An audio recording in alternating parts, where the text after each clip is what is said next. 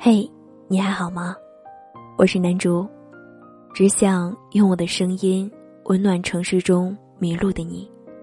我在北纬四十度向你问好。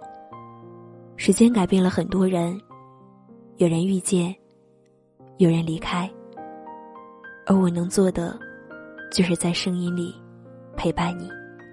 想要查看本期节目文案、歌单，可关注公众号“南竹姑娘”。新浪微博，男主姑娘的小尾巴。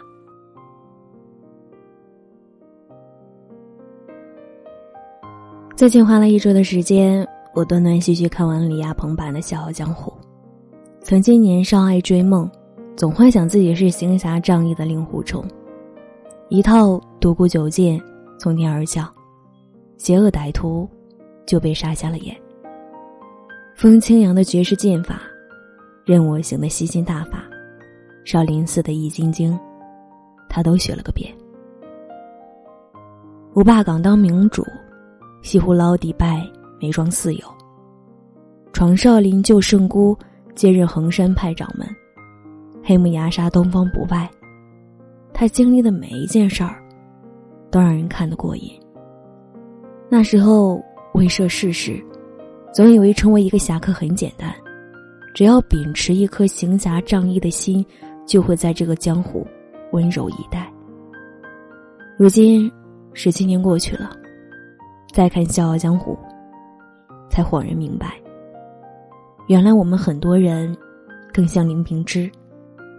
小林子把父母的教诲记在心里，知道行走江湖就是要路见不平，拔刀相助，也懂得大丈夫有所为。有所不为，可惜他的江湖总是刚出虎穴，又入狼窝。任平之刚出场的时候，完全是主角的配置，面如冠玉，白马扬蹄，家丁们配合他的表演，制造机会让他一边打死两只野鸡。魔教长老介绍说，这是鼎鼎大名福威镖局少镖头任平之。打了野味，需要立即烹煮来吃。挑一家山野小店。公子哥只管用布帛擦手。自从随从替他吩咐，今天你要是把菜炒好了，合了少镖头的胃口，你那三十两的本钱，算是收回来了。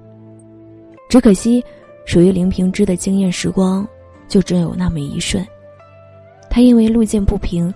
出手解救被调戏的岳灵珊，意外杀死于沧海之子，引来青城派复仇，致使一家几十口惨遭屠杀。按照三流武侠小说的写作套路，背负血海深仇的林平之会拜入一位武林高手的门下，师傅的千金小姐对他心生爱慕，备胎大师兄在一旁柔肠百结，垂手顿足。他一路开挂，完成主线任务，双倍经验，打完所有的副本，顺利习得绝世武功，手刃仇人，最后和小师妹一起退出江湖，浪迹天涯，平踪侠影。可惜金庸他老人家不走寻常路，给他安排了一个师傅，岳不群。似乎在金庸的武侠世界里，凡是叫尤坦之、胡一之、林平之的。最后不是毁容就是灭门。据说，某只是金庸表哥的名字，抢走了他的心上人。父母伤亡的悲痛，躲避追杀的恐惧，敌我不明的焦虑，学业不精的无奈，终于让林平之陷入了孤立、嘲讽、漠视、欺凌的环境。而令狐冲呢，误打误撞和日月神教的曲阳长老喝酒。奄奄一息，有圣姑为他疗伤；回雁楼做斗田伯光，只救夷陵，又杀罗仁杰。还没正式出场，江湖上早就有了他的传说。一句屁股向后平杀落雁式的喊出，所有人都把目光聚焦在他的身上。自此，林平之引入剧情的暗线。林平之。受尽折磨才加入华山派，虽骤遭惨变，却没有走偏。他乞巧是拒绝侮辱性的施舍，落难时，连偷摘个龙眼都不敢。他不敢偷袭青城派的弟子，不受慕高峰的胁迫，颇有一点杨过的风度。奈何他因为名字里带“之”，金庸并没有给他安排令狐冲的那些奇遇。他想要提升武功，只有埋头苦练，并且资质一般，每次临敌几招就被制服了。就算得到岳不群的真传，也连令狐冲都打不过。如果说性格决定命运，那命运，又何尝不会修改性格？武值等同于货币，风清扬一下子给令狐冲几亿美金，林平之祖上遗产，也才能勉勉强强，刚好一个亿。但是继承的代价太大，需要自我阉割。我们不妨设想一下，如果这一个亿让林平之得去了，且不必断子绝孙，那么笑傲江湖。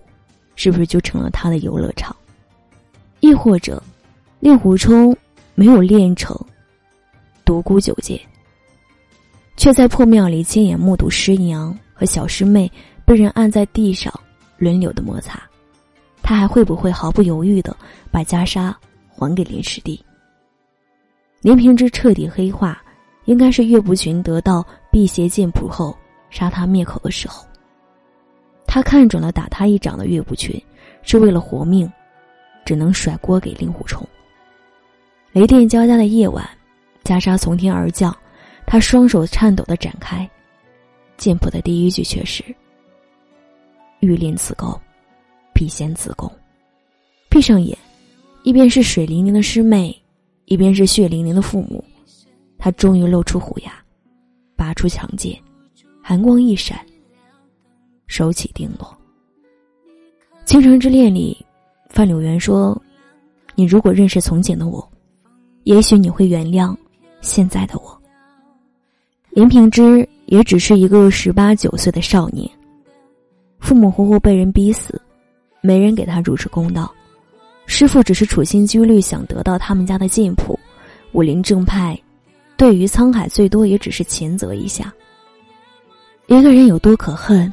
他就有多可怜，是块俗气的，也许只是吃过了从小受过的苦，冷漠冰冷的，也许是受尽了世人的欺凌。最初，我们都是磊落坦荡、潇洒轻狂的令狐冲，同在华山大学求学，崇尚自由，喜欢班花。经济学教授说：“有钱才可以任性。”但我们觉得名利与我如浮云。毕业后。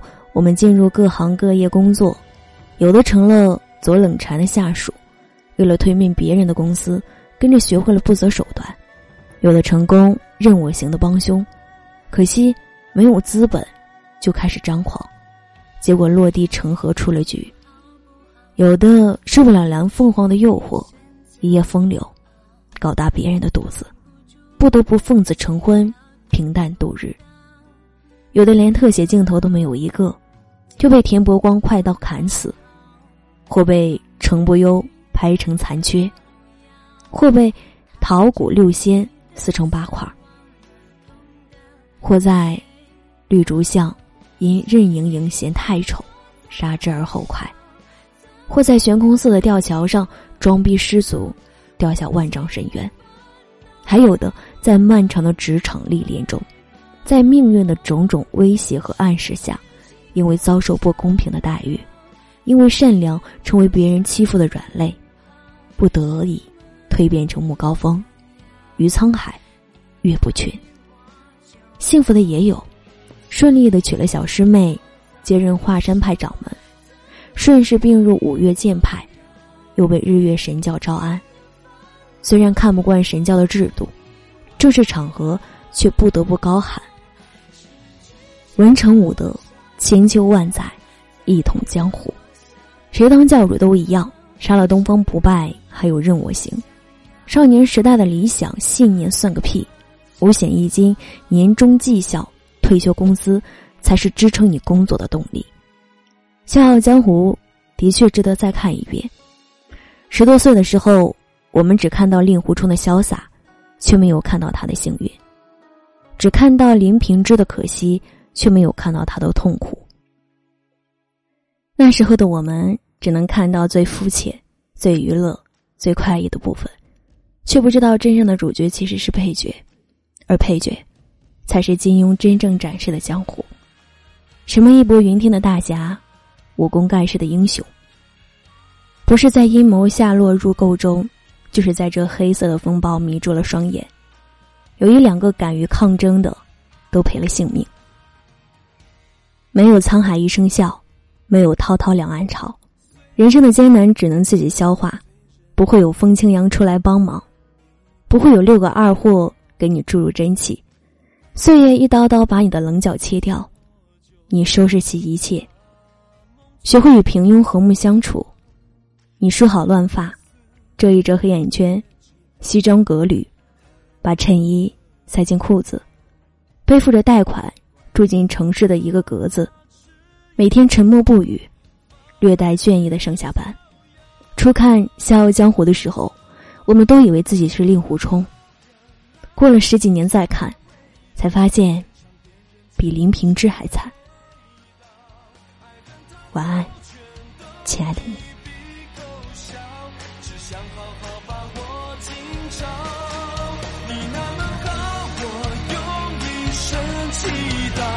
带着你江湖里逍遥，只要心开跳，就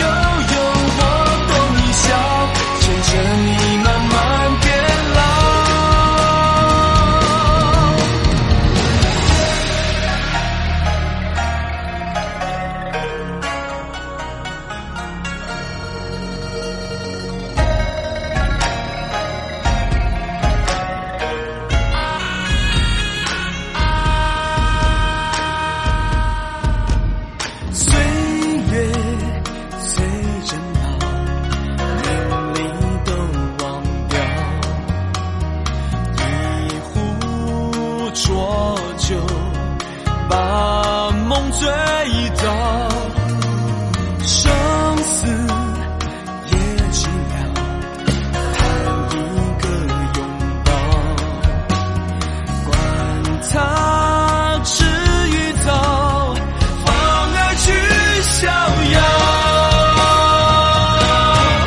天那么高，让满心伤围绕，尝别人间多少。